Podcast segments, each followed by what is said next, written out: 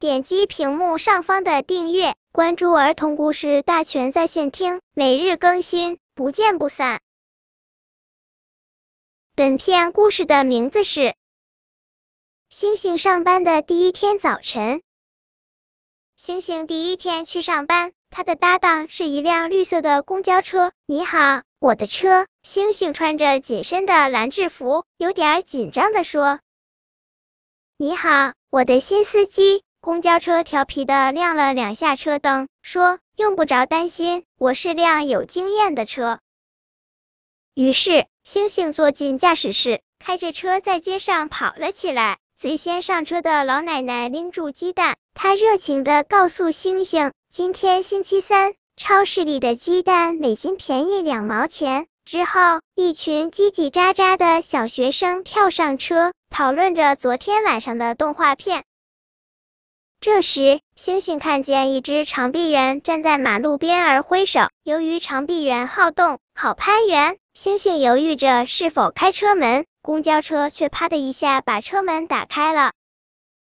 请坐到最后一排，公交车礼貌的提醒道。长臂猿非常配合的坐到了座位上。给我一杯原味豆浆，谢谢。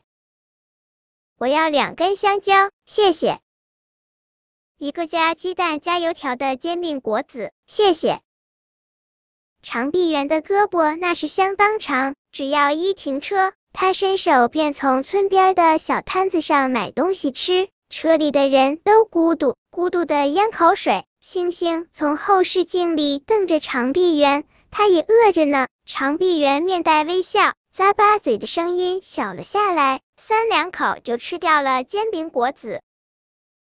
车在山里的小路上蹦蹦跳跳，这条路上还是第一次跑公交车呢。很快，乘客越来越多，最后上车的阿姨气性非常大，她哼哧哼哧的自个儿生着气，头顶上冒着一团小火气。星星很想提醒他用灭火器，可他仔细想了想，还是决定再耐心观察一会儿。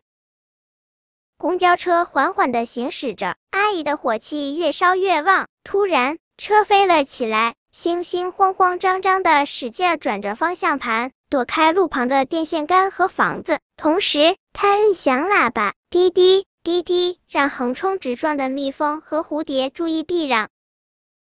老奶奶抱紧鸡蛋，小学生兴奋地东张西望。长臂猿被风吹出一个新潮发型，而那个发火的阿姨，她的火气则被太阳吸光了。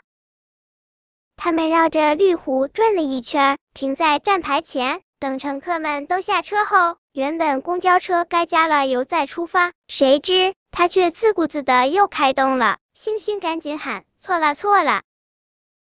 没错没错，公交车大声说：“刚才飞了一圈儿，我已经充了不少太阳能了。”星星眨眨眼，会心的笑了。他开始期待这一天还会有多少惊喜。本篇故事就到这里，喜欢我的朋友可以点击屏幕上方的订阅，每日更新，不见不散。